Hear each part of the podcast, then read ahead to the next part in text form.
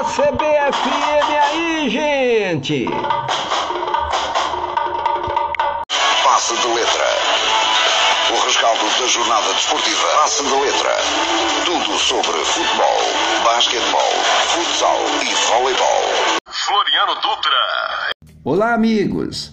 Após vencer seis das dez provas realizadas na Enseada dos Tanheiros, na Praia da Ribeira, o Vitória chegou ao hexacampeonato baiano de remo de forma antecipada. O rubro-negro venceu seis provas, o São Salvador três e o Santa Cruz uma prova. Após a regata, o Vitória lidera o campeonato baiano com 25 pontos.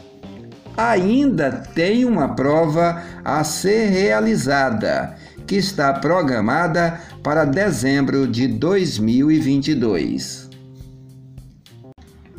Em amistoso de preparação para a Copa do Mundo do ano que vem, no estádio Luigi Ferraris, em Gênova, na Itália, em jogo equilibrado, as brasileiras conquistaram a décima vitória consecutiva do ano. O gol da partida foi marcado por Adriana no começo do segundo tempo. A seleção brasileira feminina venceu a Itália por 1 a 0. A maior competição de futebol não profissional do Brasil já está na sua reta final.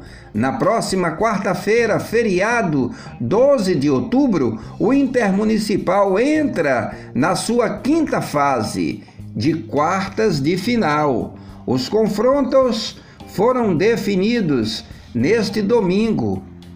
Das 16 que foram a campo, oito seguirão na disputa após a rodada de volta das oitavas de final. Em ordem de classificação, permanecem no campeonato Itajuípe, Itamaraju, Nova Canaã, Quinjingue, Ibirapitanga, Eunápolis, Itapetinga e Castro Alves. Com isso, as quartas terão os seguintes duelos: Itajuípe versus Castro Alves, Itamaraju versus Itapetinga, Nova Canaã versus Eunápolis. E Quinjingue enfrenta Ibirapitanga. Não menospreze o que é pequeno.